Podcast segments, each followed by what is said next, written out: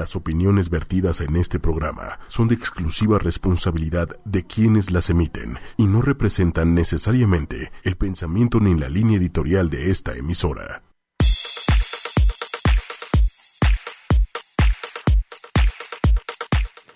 Hola, ¿qué tal? Buenos días. Estamos aquí en un jueves más de lienzo en blanco. Yo soy Patti Galo.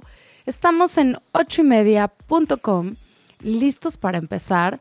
Una plática más. Tengo aquí conmigo a Manuel Méndez. ¿Cómo estás, Manuel? Hola, Pati, un verdadero placer platicar contigo. Aparte traes un tema eh, para muchos escabroso. Escabroso. Oye, me gusta la palabra escabroso. Escabroso, sí. Y para otros creo que se ha vuelto tan parte de uno mismo que de repente no lo, no lo percibes, ¿no? Cotidiano, cotidiano. ¿Por qué no les dices a todos, Manuel, de qué vamos a hablar hoy? Ya, ya que dimos esta introducción, no sé qué se están imaginando, ¿eh? ¿Qué se imaginan? A ver.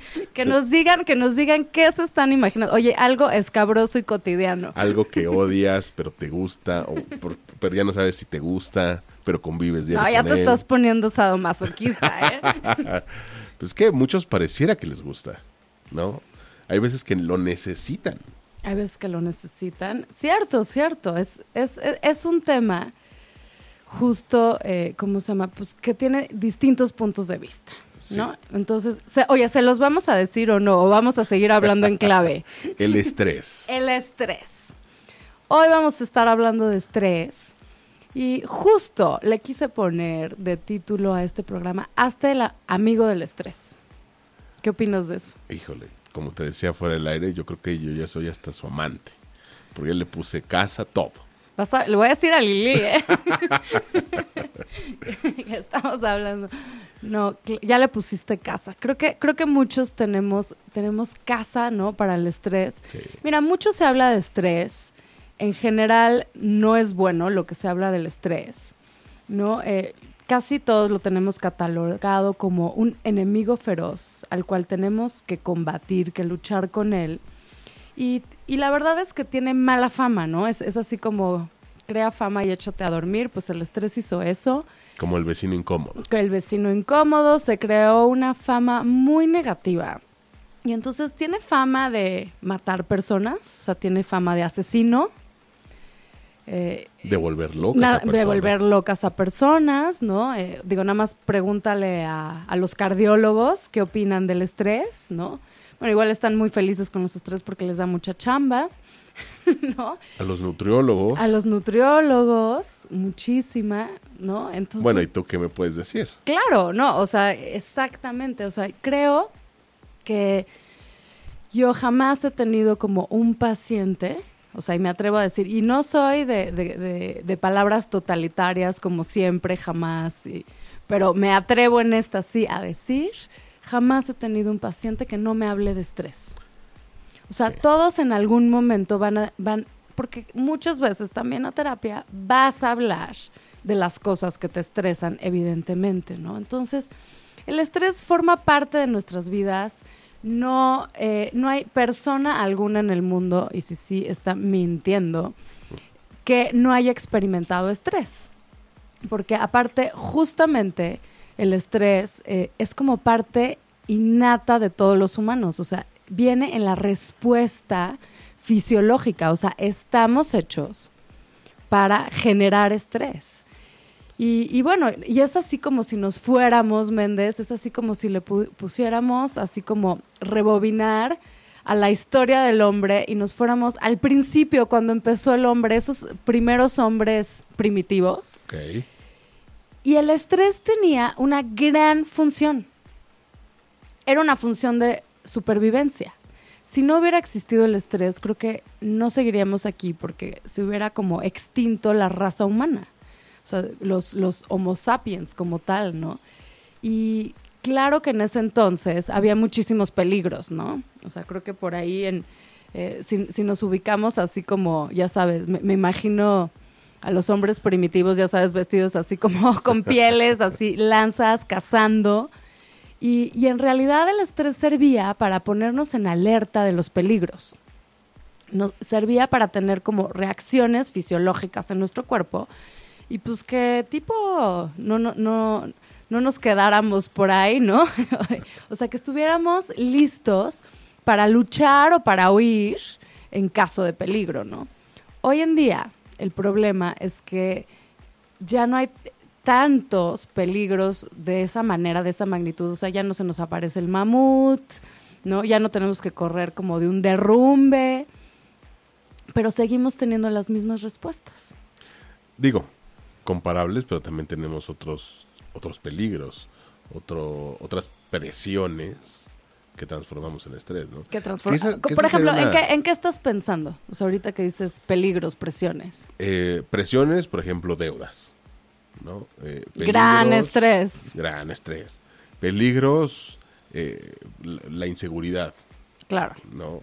Que, que, que, aparte, las redes sociales nos estresan solo de verlas, bueno, y la misma televisión de, de ver los nuevos modus operandi, etcétera, etcétera. Solo de verlos te estresa. Claro que te estresa. No, muchísimas cosas que están pasando en el mundo son muy estresantes. Sí. O sea, realmente eh, estresantes. Oye, nos pueden estresar las elecciones. Eh, tu situación sentimental muy estresante, ¿no? O muy sea, estresante. puede ser. Digo, ya, si, hacemos, si hacemos eh, un, podríamos hacer un concurso. Oye, que nos escriban, podemos hacer eh, eh, batalla de a ver quién se le ocurre, ¿no? Mayor estrés. El estresómetro. Estresómetro. No, sí, sí estaría...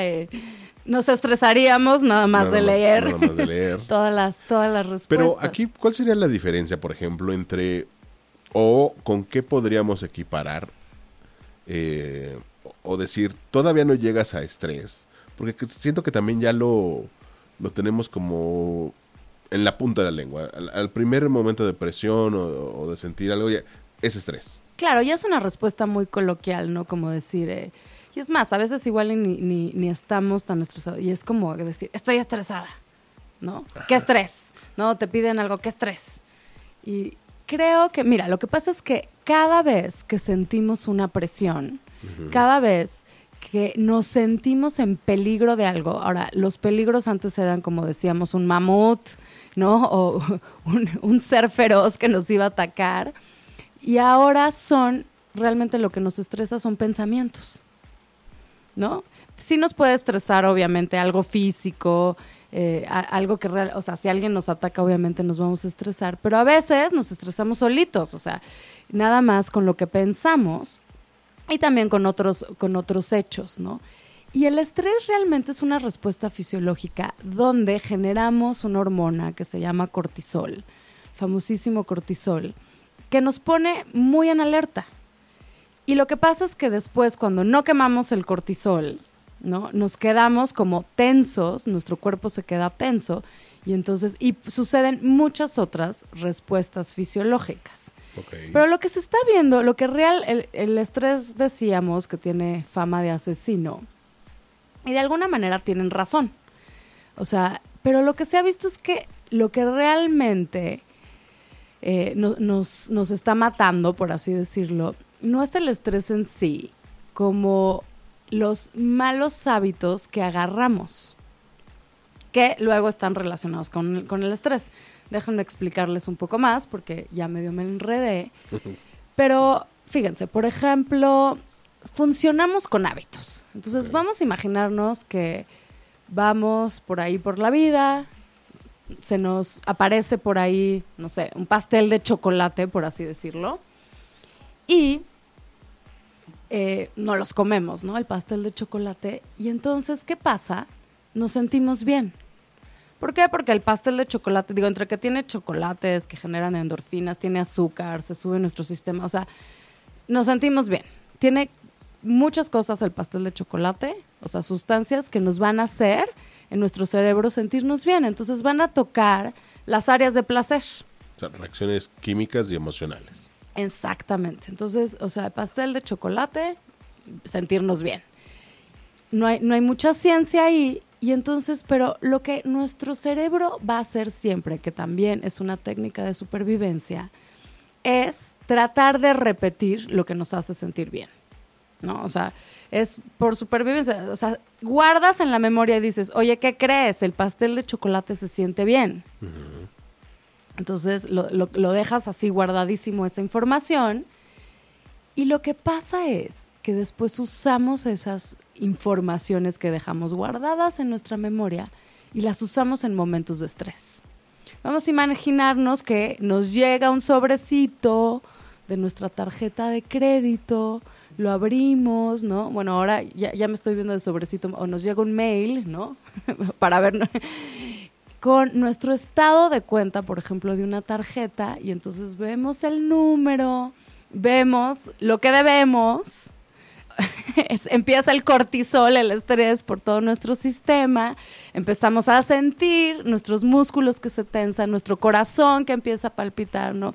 Digo, nos podemos ir hasta sudar así, o sea, hay miles de respuestas fisiológicas que podríamos tener porque debemos dinero y porque no lo tenemos para pagarlo, ¿no? Eh, todavía más, más estrés. Entonces, nuestro cerebro nos va a decir, ah, no te preocupes, Manuel, te va a decir cuando abras. Tenemos aquí algo que te va a hacer sentir mejor. ¿Te acuerdas del pastel de chocolate? El pastel de chocolate te hace sentir bien. O te puede decir, ¿te acuerdas del cigarrito?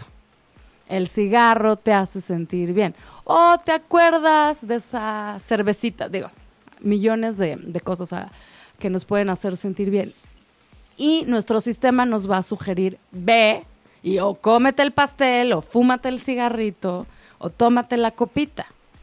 Y entonces lo que realmente nos está matando es los hábitos que estamos agarrando para controlar el estrés. Ok. Tienes toda la razón. Es una muerte lenta, ¿no? Pero no está ayudando a nuestra salud. No, cero, y a nuestra vida.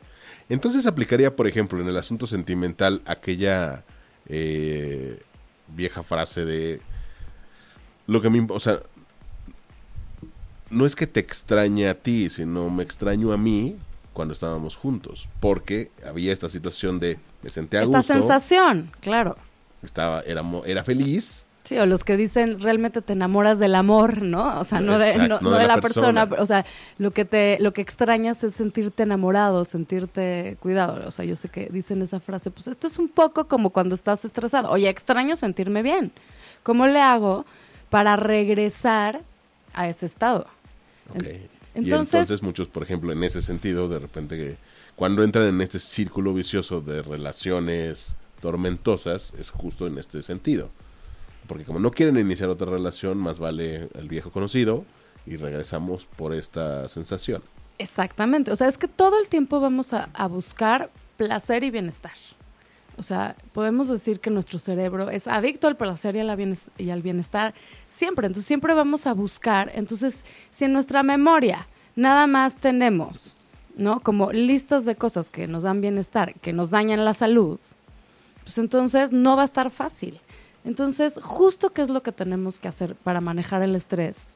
Mira, hay un psiquiatra que se llama Judson Brewer, que tiene una TED Talk eh, bastante buena, que nos dice como, a ver, en tu lista que vas a tener en tu memoria forzosamente de cosas que te hacen sentir bien, tienes que tener cosas que no sean dañinas para tu salud. ¿No? O sea, empieza a meter para que las empieces a hacer, ¿no? Entonces, él es alguien que trabaja mucho con esta parte de ser consciente, de lo, que llaman como mindfulness o atención plena, que es estar en el aquí y en el ahora. Y él dice que si tú logras estar en momentos de estrés en el aquí y en el ahora, y más bien te fijas en tu cuerpo, y tal vez cuando abres ese sobre o ves ese mail con tu estado de cuenta, y te fijas más bien en tu cuerpo y dices, a ver, estoy estresado, obviamente me está estresando esto porque no sé de dónde voy a sacar el dinero, eh, ¿cómo se llama? A ver, voy a sentir esta agobio, por decirlo así, voy a sentir esta frustración y ahora voy a elegir conscientemente qué hago. Se me va a antojar tal vez el pastel de chocolate o el cigarrito y todo, pero conscientemente, como agarrar y decir, ¿qué quiero hacer ahora para manejar el estrés? Y tener en mi lista otras maneras de, manejar el estrés, pero que no sean dañinas para la salud. Entonces, eso es así como, como, como una cosa que podemos empezar a hacer sobre, con, el, con el estrés. En ese sentido, muchos coaches en los gimnasios, cuando pasa esta situación, recomiendan, a ver, bueno, entonces ponte a correr, ¿no? Ponte a hacer un poquito cardio, eh, lo cual te va a, agotar y... Claro, no, y aparte el ejercicio genera también muchísimas endorfinas, o sea, a la larga, o sea, y cuando ya tienes esa información, lo que pasa es que como que en un principio, cuando empiezas a hacer ejercicio, no es tan padre, ¿no? O lo, haces en una situación en donde justamente se te hace menos padre. Sí, no, o lo estás haciendo como, ay, es para quemar calorías o es para, o sea, en vez de decir realmente esto es mi momento increíble que estoy disfrutando. O sea, cuando le cambias esta perspectiva y, y, lo empiezas a sentir, por supuesto que se generan endorfinas, digo, y se generan millones de cosas en el, en el ejercicio que te hacen sentir bien. Y cuando haces esa conexión entre me siento bien, o sea, que realmente se quede en la memoria de actividad placentera, el ejercicio. O sea, ya que lo tienes en esa lista de actividades placenteras, sí, cuando estás estresado, o sea, el chiste es que se te antoje que lo hagas y entonces es una manera de manejar el estrés, pero que no sea dañina.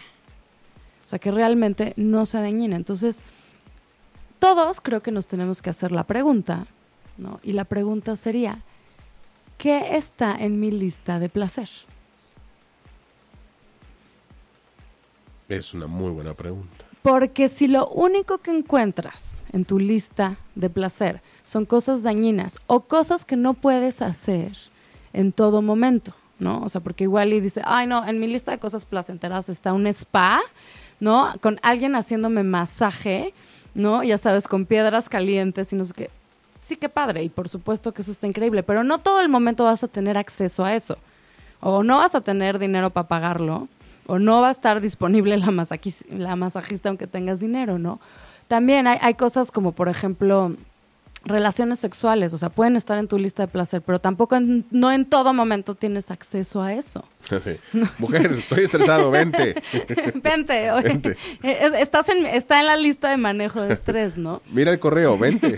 o sea, tienes que tener muchas cosas, ¿no? En, en tu lista y tienes que realmente pensar cada una de ellas qué tan positivas o negativas son para tu vida si no estás encontrando cosas saludables, o si siempre, porque también luego tenemos, eh, somos como monotema, ¿no? O sea, solo tenemos una.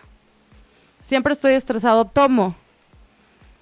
¿No? Yo, porque tal vez un día que quieras manejar un estrés y te echas una copita de vino, pues qué padre, ¿no? O sea, tampoco es como que sea Sí, tampoco es. Mega dañino para tu salud ni nada. Pero también tienes otra gran variedad de cosas como manejas el estrés. Pero si nada más tienes esa, si estás viviendo una época muy estresante, pues entonces, ¿qué? ¿Vas a vivir alcoholizado o cómo? Entonces, y ahí ya es cuando empieza a afectar tu salud. Entonces, yo les dejaría a todos de tarea que revisen sus listas y que las, deja tú que las revisen, porque de nada nos sirve revisarla si no las modificamos. Que tengamos una lista donde nos gane o tengamos muchas opciones de cosas positivas que nos dan placer, cosas positivas y estas pueden, o sea, empezamos a hacer como las conexiones y eso puede ser desde estar con amigos, platicar con alguien, meditar, respirar, salir a dar, eh, ¿cómo se llama? Un paseo, meterte a bañar, oír música, pero que realmente lo tengamos como hábito que nos ayuda a manejar el estrés. Entonces, eh, ¿tú ya revisaste tu lista, Méndez? Híjole, eh, sí, y creo que hay que ajustarla. ¿Ves algunos cambiecitos? Algunos, problemitas. Encontré, detecté uno que otro. No, es que fíjate que me pasa mucho, muchísimo, que cuando estoy estresado, eh, más me encierro en esta zona de trabajo. Como que el trabajo, pues es que el trabajo eh, involucra música, involucra como muchos elementos que parecerían un distractor, ¿no? Una situación de, de placer, de gozo, de estar escuchando música pero en mi caso también se transforma en trabajo.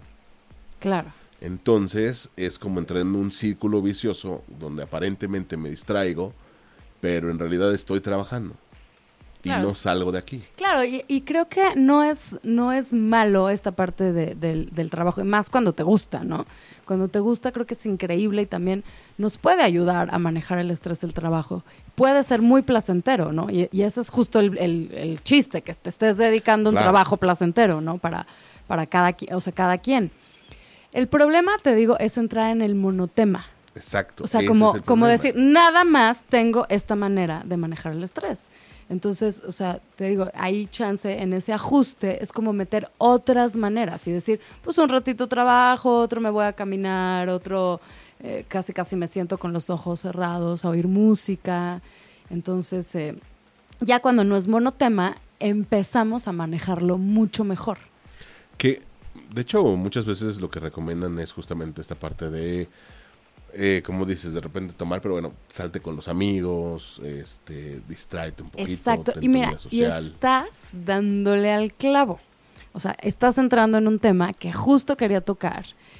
Y fíjate, te quería contar, vámonos por pasos para que pueda decir cómo esta idea. Ok. Fíjate, hay una, eh, hay una psicóloga que se llama Kelly McGonigal, muy buena, que es una psicóloga que se dedica justo a esto de la salud. Pero ella se fue como mucho a dedicarse a todo esto como de los infartos, ¿no? O sea, como que la ven personas infartadas, pero, o sea, literal. que antes, o sea, y que, pues, no sé, su vida está en juego, porque si no aprenden a manejar el estrés, o sea, como tienen estas herencias eh, o predisposiciones, ataques al corazón, pues ahora sí que está en juego su vida. Entonces tienen que aprender a manejar el estrés. Entonces ella se ha metido durísimo a investigar todo lo que son las respuestas de estrés, todo lo que nos protege, ¿no? Eh, por ejemplo, de a nuestro corazón, porque uno de los problemas que tiene el estrés es que impacta directamente al, al corazón. Y fíjate que descubrió una cosa que nos va a desafiar a todos. Ella tiene una TED Talk que se pueden meter a verla y ella empieza su TED Talk diciendo que pues está muy frustrada porque ella se ha dedicado toda su vida, ¿no? Como a decirle a todo mundo que el estrés es malo y que los estudios, los últimos estudios, indican que el estrés es bueno. ¿Cómo ves? Que me diga qué estudios. Oye, quiero más explicación, quiero, quiero más explicación. Fíjate, te voy a decir el estudio Agarraron a, digo, esto fue en Estados Unidos, 30 mil adultos y lo siguieron por 8 años, ¿ok? Cuando empezaron el estudio a estos 30 mil adultos, les hacían dos preguntas. La primera pregunta era, ¿qué nivel de estrés has sufrido el último año? Entonces ya les decían medio, alto, bajo, ¿no? O sea, digo, también tenemos años más estresantes que otros, ¿no? Entonces, cada quien ponía ahí su, su nivel de estrés y la segunda pregunta era, ¿crees que el estrés es malo para la salud? De ellos ya como que ponían sí, no. Y luego lo seguían por ocho años. En esos ocho años, la verdad es que después, pues digo así, me, me parece medio teátrico, pero así era el estudio, se fijaban después de ocho años quién se había muerto. Ok. así de plano. Y entonces encontraron descubrieron que las personas que experimentaban un alto nivel de estrés aumentaba su riesgo de morir un 43%, o sea, los muy estresados. Pero solamente cuando creían que el estrés era malo para la salud. O sea, los que no creían que el estrés era malo, aunque estuvieran estresados, no entraban en este porcentaje. Estaban no, no se morían de ataques al corazón. O sea que influye mucho la idea que tengas sobre el estrés. Exactamente. O sea, esto fue lo que, o sea, todo el mundo paró ojo, dijeron, ¿qué? O sea, nos estás diciendo que el estrés no es lo que está matando a las personas, sino lo que está matando a las personas es lo que creen sobre el estrés. Bingo. Qué interesante. Bingo, la creencia que tú tengas sobre el estrés afecta muchísimo. Lo que pensamos sobre el estrés afecta mucho más de lo que nos imaginamos. Digo, ahí no se quedó la cosa, ¿no? Ahí no se quedó la cosa. Digo, después, si, tú eres investigador y estás investigando esto, pues digo, después de este descubrimiento dices, pues voy a investigar más, ¿no? Y entonces justo hicieron otro estudio. En este estudio lo que dijeron es, a ver, vamos a ver qué pasa con esto del estrés. Entonces pusieron unas personas, haz de cuenta que tenían dos grupos. Y lo que estaban haciendo es, las mega estresaban, ¿no? Haz de cuenta que ponían a un grupo y te decían, bueno, a ver, te vas a tener que parar y dar una plática de decir todos tus defectos, ¿no? Y aparte ponían así como, tenías que estar ahí parado diciendo tus defectos, y aparte ponían al público a, a hacer como hiper mala onda, ¿no? Entonces, evidentemente ibas a estar estresado porque estabas así como, para empezar, a casi todo el mundo lo estresa hablar en público y luego tus defectos no estaba padre, ¿no? Y menos que te estuvieran como criticando. Entonces, definitivamente era así como, y así con otro tipo de cosas los estresaban. Pero a un grupo le decían, vas a sentir estrés. Pero ¿qué crees? El estrés está hecho justamente para ayudarte a sobreponer esta adversidad, esta cosa difícil. Dice, si sientes tu corazón que está latiendo, es porque te está oxigenando. Si sientes tensión en esto, es porque te está poniendo alerta. Todas las respuestas son para ayudarte a superar este reto.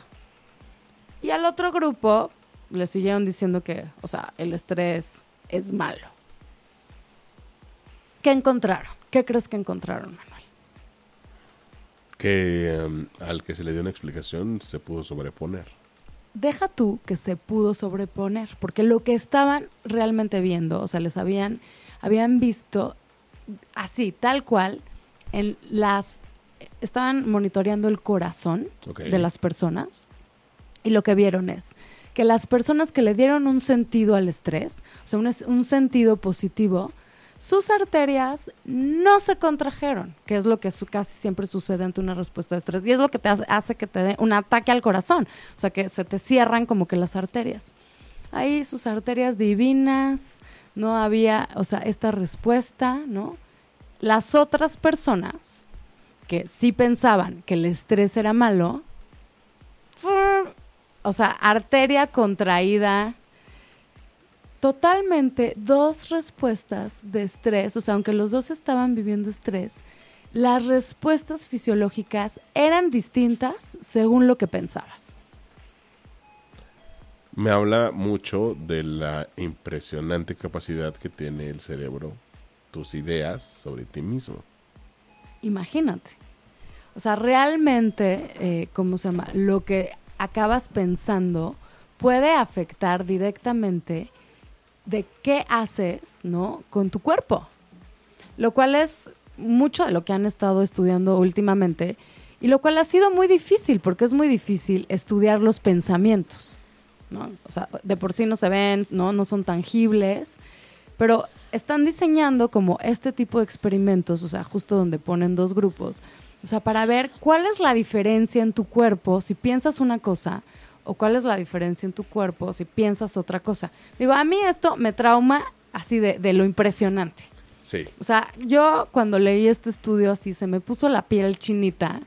O sea, y entonces digo, claro que a mí me encantan estos temas. Entonces yo así de, no lo puedo creer. O sea, esto es así como el descubrimiento de la vida. O sea, evidentemente quise hacer este programa por eso, porque es como si quisiera pararme a decirle a todo mundo lo importante que es lo que piensan. Y en todos los sentidos, pero en este que se le ha dado una importancia eh, a veces muy grave al estrés, pues tus pensamientos tienen una importancia gigante. Gigante, ¿no? Entonces, ahora, eh, creo que todos en nuestro interior sabemos, porque lo hemos experimentado de alguna u otra manera, que es importante lo que pensamos. Lo que me parece impresionante es que la ciencia lo está eh, pudiendo como apoyar. Como decir, o sea, porque estos son estudios científicos, o sea, no es alguien que como motivacional que te dice, piensa positivo y te sentirás mejor. O sea, esto es así de que onda están viendo la arteria, ¿no? Y entonces, y ver si una arteria se contrae o no, o no se contrae, sí me parece realmente impresionante. Y más en un tema que vivimos todos. O sea, esto nos tiene que importar a todos. Claro. Ahora, estás también eh, sacando un nuevo proyecto que hará millonarios a muchos, ¿eh? El nuevo coaching de manejo de estrés. Coaching de manejo de estrés, claro. Bueno, justo eh, eh, te decía de esta autora, de Kelly McGonigal. Ella a eso se dedica. Y también por eso le dieron una TED Talk. Y ella está justo enseñando a todo el mundo. Te digo que con ella van los infartados. Imagínate que tienes esta herencia de que en serio te va a dar, ¿no? Eh, ataques al corazón, todo eso. Yo me acuerdo alguna vez escuchaba a una persona que estaba apanicada porque decía, es que mi papá se murió a, los 40 años, hace cuenta, de un ataque al corazón.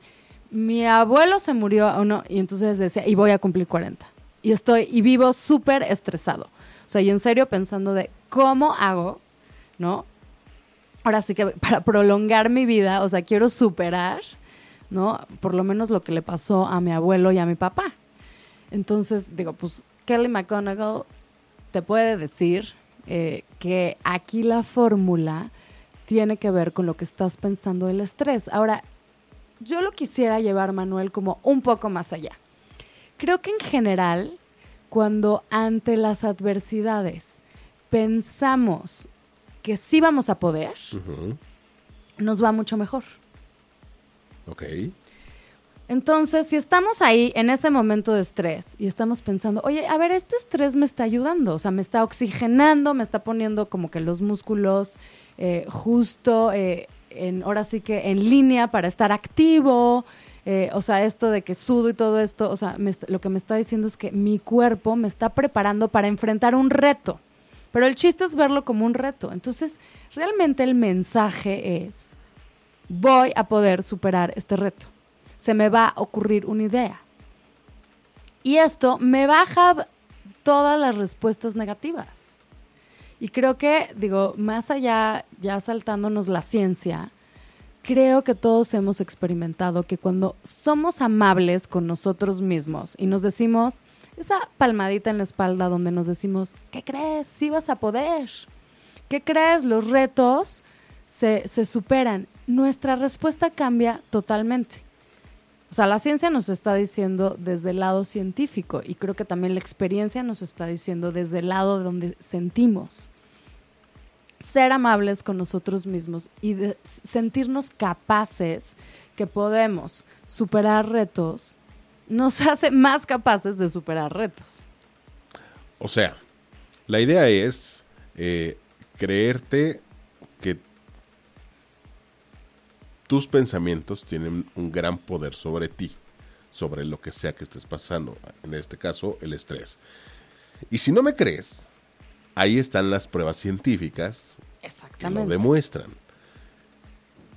Con esto, pues entonces viene este manejo de estrés, manejo de situaciones y se le puede restar, digamos, eh, la importancia que por eh, herencia, educación, ¿no? Nos han venido imponiendo desde chiquitos, que nos han enseñado que el estrés es muy malo y perjudica la salud.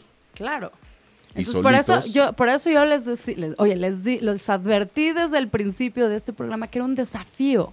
Es un desafío a cambiar lo que estamos pensando acerca del estrés para que lo podamos manejar distinto. Ok. Que es todo un reto el cambiar nuestras ideas. Que, muchos años de, de estar creyendo y pensando en algo. Claro, porque esas ideas también ya son habituales. Claro. Y estamos realmente, ¿no? Como que habituados a pensar como una cosa. Porque hoy en día hay personas que, ya como dices, estoy estresado y es, estoy estresado y ya me tengo mi tic en el ojo, ya tengo mi tic nervioso en tal provocándose este daño este, corporal. Claro, pero al fin y al cabo lo que están pensando es no voy a poder superar este reto. Exacto. O sea, volvemos al momento donde estás abriendo, ¿no? Justo ese sobrecito que dice que debes mucho dinero. Entonces, una cosa es que pienses, a ver, voy a armar un plan, este es el dinero que debo, entonces voy a ver todas mis opciones, ¿no? Pero este reto lo voy a superar, ¿no? Entonces, o le voy a hablar al banco para que me haga un programa de pagos, o le voy a pedir a mi abuelita, o sea, lo que sea, pero o voy a trabajar estas horas extras, o sea, tienes que tener un plan, ¿no? Y también como decir, a ver, y también qué voy a hacer en el futuro para no gastar más, porque de por sí ya debo. Todo esto Eh, no digo nada de que de esto sea fácil. O no digo que la respuesta está ahí, que es facilísima pensarla. Pero una cosa es enfrentarlo diciendo, se me va a ocurrir algo. Y de esta salgo. De esta, como muchas otras he salido. Es muy diferente a que nada más te apaniques y digas, ah, debo muchísimo dinero, esto es espantoso, ¿qué voy a hacer? ¿No? Que te pongas a llorar, que te pongas a fumar, que te pongas a comer, que te pongas a tomar. Pues, o sea, no, no, de todas maneras tienes el problema. No, y estás comprando otro problema. estás comprando otro problema. Oye, vas a necesitar dinero para pagar, ¿no? Toda, entonces, realmente es como meterte en más problemas. Entonces, y aparte, o sea, ya si le metemos esta, esta parte científica en uno, sí se te están como, eh, las arterias se están construyendo, tu corazón está sufriendo, tu cuerpo entero está sufriendo y entonces aparte lo estás desgastando y te estás metiendo en un problema de salud a la larga, que no por una vez te va a pasar algo, pero si empiezas a acumular años y años de esto, pues obviamente, evidentemente, alguna consecuencia en tu cuerpo vas a tener y a lo que le estamos tirando es a la salud. Claro. Tanto mental como, como física. Ahora, les tengo un reto más, aunque no lo crean. Ay, ya, me dio miedo. Me dio ya te dio miedo. Fíjate. Es que si vieran la mirada de Patti cuando, cuando dice reto, temblarían igual. ¿Cómo así? no sé con qué disfrutas la palabra. Ah, lo disfruto. Es como te tengo en mis manos. Te tengo en mis manos. Tengo un reto, tengo un desafío para todos. Lo puedes hacer como con una voz más intensa, Manuel. reto. Pati Galo tiene un reto para todos ustedes. Ya ves, wow. Me gustó, me gustó, ¿eh? Entonces, para, para que vean la intensidad del reto. No, fíjense que la ciencia no se quedó nada más ahí. Fue un paso más allá, como siempre va la ciencia. Y fíjate que entra en juego otra cosa ya dijimos los pensamientos, dijimos, o sea, como toda esta parte. Otra cosa que investigó la ciencia. La ciencia se fue con una hormona que igual algunos de ustedes ya la han escuchado, que es la oxitocina. La oxitocina tiene buena fama. Eh, la oxitocina han dicho que es como la hormona del amor. ¿Por qué? Porque generas oxitocina por ejemplo, cuando abrazas a alguien. Eh, durante las relaciones sexuales generas oxitocina, o sea, es la hormona del vínculo. Eh, durante la lactancia, ¿no? Cuando las mamás le están dando pecho a sus bebés, generas oxitocina y esto está hecho justamente para que hagas como vínculo con el bebé, para que quieras a ese bebé. Entonces, todas las cosas que nos vinculan con otro, hay oxitocina de por medio, ¿no? Cuando estamos vinculándonos con otros, generamos oxitocina. Pero lo que se ha visto es que la oxitocina también está metida en este rollo del estrés. ¿no? La oxitocina muy metiche dijo, yo me voy a meter aquí en esto del estrés. Y la oxitocina probó hacer unas cosas impresionantes. Y aquí lo que vieron es que cuando tienes una respuesta de estrés, tu cuerpo automáticamente genera oxitocina. ¿Para qué? Tu cuerpo genera oxitocina para que te den ganas de ir a buscar ayuda. O sea, para que te den ganas de ir a buscar la conexión con otros. Lo que pasa es que a veces ya no oímos esas ganas. O sea, si, la estamos justo como durmiendo el estrés con cigarros, alcohol, comida, eh, redes sociales, lo que sea, ya no estamos escuchando este mensaje. Pero ahí venía, o sea, desde el hombre primitivo, porque todas estas respuestas fisiológicas, o sea, es como estamos programados. Que yo diría que ni siquiera es como que las duermen, más bien como que se desvía un poco, porque fíjate, los que toman terminan llorando o, no, este, despotricando todas sus penas. Buscan esa conexión con alguien necesitan del alcohol, pero buscan esa, esa conexión, esa con, conexión alguien. con, alguien. las redes sociales, lo mismo. Sí, buscas, conexión. conexión con alguien. Sí, o inclusive el otro día yo leía en, en, mi Facebook, eh, ¿cómo se llama? Alguien que estaba poniendo, me siento muy mal, eh, esto, o sea, como que estaba pidiendo ayuda. Y tenía muchísimos comentarios y likes así, entonces era como que le regresara como, como un apoyo, aunque fuera virtualmente por Facebook. Claro. Entonces esta parte de sí está, pero se desvía un poco. Exactamente. Entonces, fíjate que lo que vieron que hacía también la oxitocina, bueno, te dan ganas de buscar apoyo. Pero va más allá. La oxitocina, o sea, aparte de que te dan ganas de buscar apoyo para sentirte apoyado, la oxitocina protege a tu corazón. Vieron que en el corazón hay receptores de oxitocina y lo que hace la oxitocina es regenerar el tejido cardíaco y también te ayuda a que las arterias, esto que decíamos, las arterias no se contraigan. Entonces, cuando tú te sientes muy estresado, te sientes muy mal y buscas ayuda, buscas conexión con otra persona, inmediatamente lo que va a pasar es que vas a estar generando esta oxitocina y que está protegiendo a tu corazón y está protegiendo a tu cuerpo de todas las reacciones negativas del estrés. Entonces, esto nos dice, la ciencia nos dice, si tienes problemas, es importante que tengas redes de apoyo. Es importante que no te quedes tú solito metido en tus problemas solo. Tienes que hablarlo tienes que tener personas con las que te contacten, porque esto, aparte de hacerte sentir mejor, protege tu salud. Y es algo bien importante el cómo conformas esas redes de apoyo, porque va a derivar en muchas decisiones que vais a tomar. No, es que te, protege, ¿no? Y, con eso, esto me hizo eh, recordar eh, uno de los estudios que más me gustan, que es eh, un estudio longitudinal que hicieron en Harvard, donde justo, o sea, siguieron a, las personas. Este era un estudio que no tenía nada que ver con estrés, más bien tenía que ver con felicidad y como con bienestar. Entonces, eh, es el estudio más largo que ha existido, eh, o sea, como de cosas así de humanas, eh, de, de, felicidad y ese, ese tipo de temas, porque ha durado 70 años. Y siguen, ¿eh? Y siguen, entonces siguen a las personas, o sea, digo, obviamente hay unos que ya se murieron, de los que empezaron el, estudio, porque pues, en 70 años, y ha habido varios directores de este estudio, porque se han ido muriendo.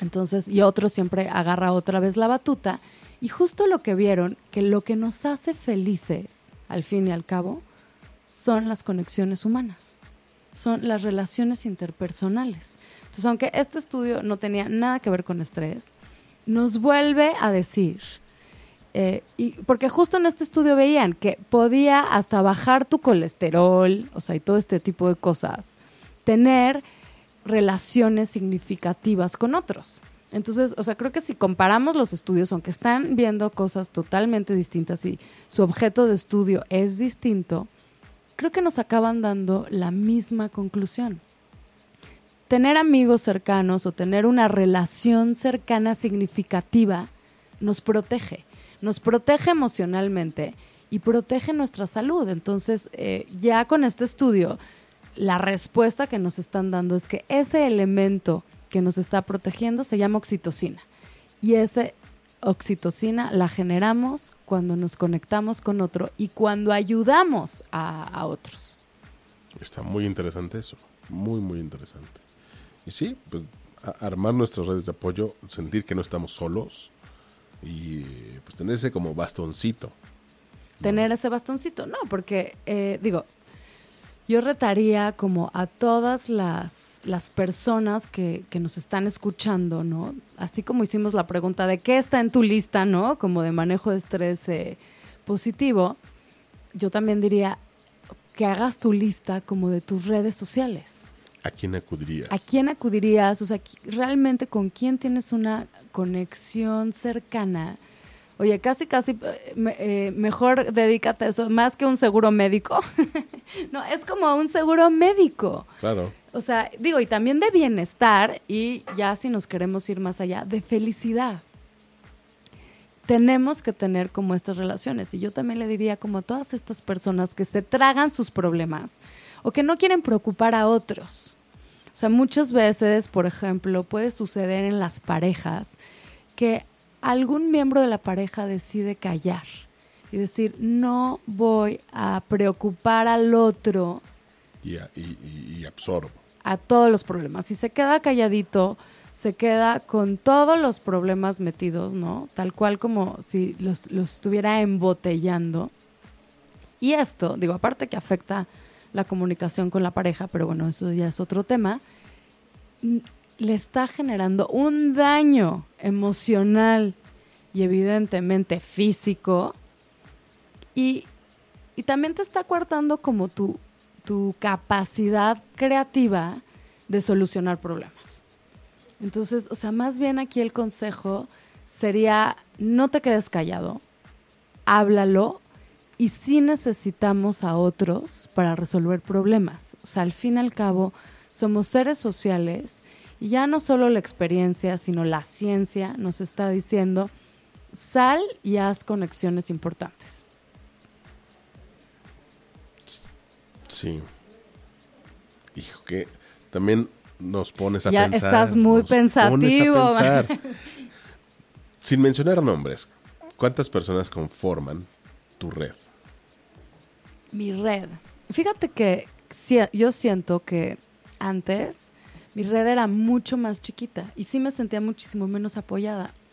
Y creo que a raíz de un momento difícil en mi vida, o sea, creo que sí me puse a pensar en este punto que ahorita estamos hablando, como decir, híjole, o sea, quiero como expander mi red. Y creo que sí le he dedicado mucho tiempo y esfuerzo como a, a mis amigos, a conocer nuevas personas, a hacer como vínculos, afectivos y creo que sí me siento mucho más apoyada. Y entonces, ¿cuántas personas se conforman? También es difícil, o sea, no puedes tener relaciones profundas y tener una lista enorme, ¿no? O sea, eh, pero yo sí te diría que sé que puedo contar, no sé, con cinco personas como incondicionalmente.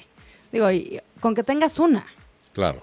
O sea, no, no, no, no es que tengas que, que digo, lo, lo, típico que dicen que los amigos se cuentan con, con los dedos de una mano, ¿no? Y digo, creo que no hay un número mágico ni nada, también depende de nuestra personalidad. Eh, están los súper amigueros que tienen, pero no es que seas amiguero y que te conozcan muchas personas, ¿no? Como decíamos, pues no es cuántos eh, amigos tengas en Facebook. O sea, eso no tiene nada que ver. Pues estamos hablando en serio de relaciones significativas. O sea, gente que, que le puedes hablar y que van a estar ahí y que te, y que te van a escuchar. Sí, o sea, háganse la pregunta de, ¿de verdad a quién, con quién tendrán la confianza de un problema a las 2 de la mañana? Que le pueden marcar, que sepan que les va a tomar la llamada y que probablemente, seguramente estará contigo si lo necesitas eh, ahí, no importando la hora ni lo que tenga que cruzar por llegar.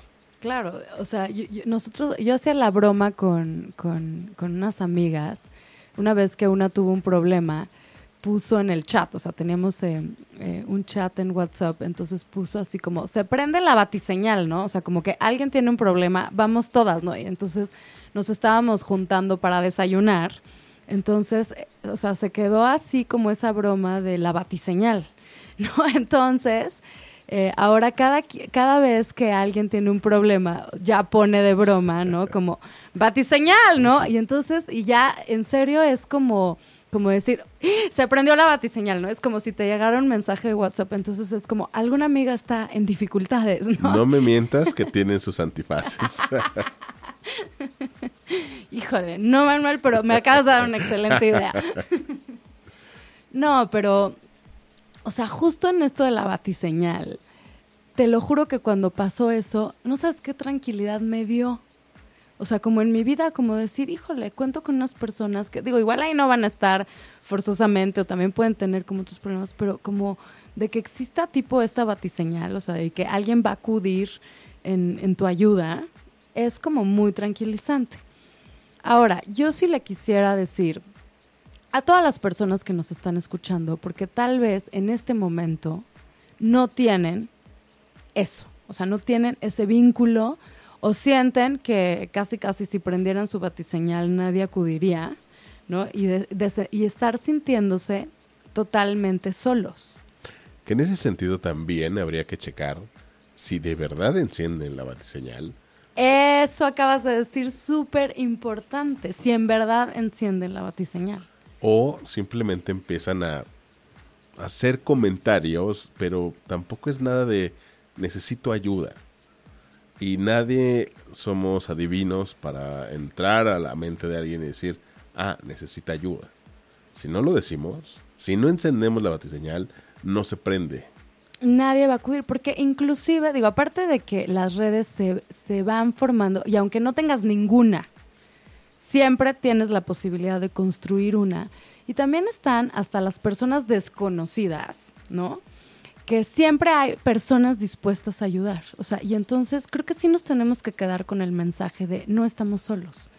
Y estoy pensando hasta en eh, circunstancias súper graves. Por ejemplo, como pensar en suicidarte. siempre va a haber alguien que si tú enciendes la batiseñal, digo, están todas estas líneas de ayuda de suicidio ¿no? Y por supuesto que cualquier persona, si, si se acerca a ti y te dice lo que está viviendo y como tú dices, prende la batiseñal y te dice, necesito ayuda, me está pasando esto, hay muchas personas dispuestas, así no las conozcas, a tender la mano. Al fin y al cabo somos seres sociales y también seres empáticos. Y esta misma oxitocina nos hace empáticos. Y sí somos empáticos al sufrimiento de los demás. Tal vez no el 100% que esté como alineado a esto, pero siempre vas a encontrar a alguien que te puede ayudar. Siempre vas a encontrar a alguien dispuesto a conectarse. Entonces creo que aquí el chiste es exactamente ese. Eh, realmente enciende tu batiseñal. Muchos tenemos como esta deformación de decir que cuando pedimos ayuda, no sé, damos como esta idea de debilidad. Y creo que habría que hacer el paréntesis de que muchas veces, eh, digo, no digo que todo el mundo, pero en general los hombres tienen más esta idea, me parece. ¿No? Que, que, he visto a más hombres, o sea, y, entonces yo de repente digo, híjole, pobres hombres, porque traen como esta idea de que tienen que ser fuertes y que no pueden pedir ayuda, ¿no? Y, o sea, y la ciencia dice absolutamente todo lo contrario, y entonces pueden estar mucho más aislados y se vale pedir ayuda y para nada es un signo de debilidad, o sea, y realmente ya, oye, ya si lo quieren ver así como científicamente, es como, híjole, prende tu, tu batiseñal porque necesitas como generar oxitocina, ¿no? Uno, para ser creativo y encontrarle solución a ese problema, a eso que te está estresando, y, otro porque realmente la felicidad sí viene como de la conexión y nos, nos va a proteger. ¿Qué, opinas de esto? Ay, todo un tema, mucha, dejas como mucha tarea eh, de, esos momentos que, en el momento, que cuando estemos solos, este, pues habría que analizar, ¿no? Habría que darle una checadita. Darle desempolvar de repente esta agenda que muchas veces dejamos hasta el último y que es muy necesaria. Exacto, es, esto yo recordaría lo que dice un autor, eh, Stephen Covey, que, el que habla sobre los siete hábitos de la gente altamente efectiva y justo una de, las cosas que dice ¿no? en, estas ideas es que una, que generalmente vivimos en lo urgente, ¿no? Así, ay, vivimos corriendo en lo urgente y que se nos olvida lo importante. Y creo que este es justo un tema muy importante. O sea, todos tenemos estrés, todos tenemos problemas que tenemos que, solucionar y todos tendríamos que cuestionarnos qué herramientas tenemos para, para realmente enfrentar este estrés. Entonces, o sea, a mí me gustaría eh, que todos se fueran con tres ideas muy claras, Méndez, justo de lo, de lo que platicamos hoy. Uno es, ten hábitos positivos para poder manejar como tu estrés. Otro, el número dos, sería revisa lo que piensas acerca del estrés, porque si tú ves el estrés como un apoyo, esto te va a ayudar a enfrentar las situaciones difíciles y vas a tener como respuestas fisiológicas sanas, ¿no? O sea, y me encantó lo que, lo que decía esta autora en su TED Talk, que decía que esta es la biología de la valentía. O sea, de alguna manera, si tú revisas lo que dices, a ver, este estrés me está ayudando a, super, a, a superarlos. Este estrés va conmigo, ya me avisó que tengo un reto y voy por el reto. Es, en vez de decir estoy estresado, es estoy valiente estoy valiente enfrentando un, reto y sí voy a poder. Sí, es convertir la, adversidad en, gasolina en Gasolina, en motor. Y siempre, y aparte está muy a la mano. Con, tú puedes transformar esta adversidad en motor con tu simple poder de pensamiento, ¿no? Y el segundo es, conéctate, bueno, más bien el tercero sería, conéctate con otros conéctate con otros, pide ayuda cuando necesites, crea vínculo. Eh, también sé compasivo, porque esto también genera oxitocina. Y esto es como realmente el ingrediente para hacer resiliencia. Para ser resiliente, para tener esta fuerza a pesar de la adversidad, a pesar de los problemas, porque también una realidad es que los problemas no se van a ir. Siempre vamos a tener, los podemos ver como problemas, retos, pero ahí van a estar, es parte de la vida y entonces más bien en vez de luchar contra ellos, mejor generemos resiliencia para poder superarlos, ¿no? Y, creo, Manuel, que con eso diríamos que este es un programa importante donde nos armamos. Me siento, siento que si tienes estos elementos es como si salieras a la vida con una armadura, con herramientas importantes para ir por la vida de la mejor manera posible. Sin duda alguna. poder cambiar esas ideas que tenemos sobre el estrés y transformarlas en energía para salir. Exactamente. Y yo les diría, en este programa que se llama Lienzo en Blanco, pinta tu lienzo de muchos colores, agarra todas estas herramientas, ¿no? Para que lo puedas hacer tal como tú decides y puedes confiar en, ti mismo, puedes enfrentar las adversidades de la vida y no lo tienes que hacer solo. Esto fue Lienzo en Blanco. Yo soy Patti Galo, estás en ochoymedia.com y muchísimas gracias por acompañarme, Manuel Méndez, en este tema tan importante. Un verdadero placer, un honor para mí. Muchas gracias a ti. Gracias a todos. Hasta luego. Si te perdiste de algo o quieres volver a escuchar todo el programa, está disponible con su blog en ochoymedia.com. Y encuentra todos nuestros podcasts de todos nuestros programas en iTunes y Tuning Radio. Todos los programas de ochoymedia.com en la palma de tu mano.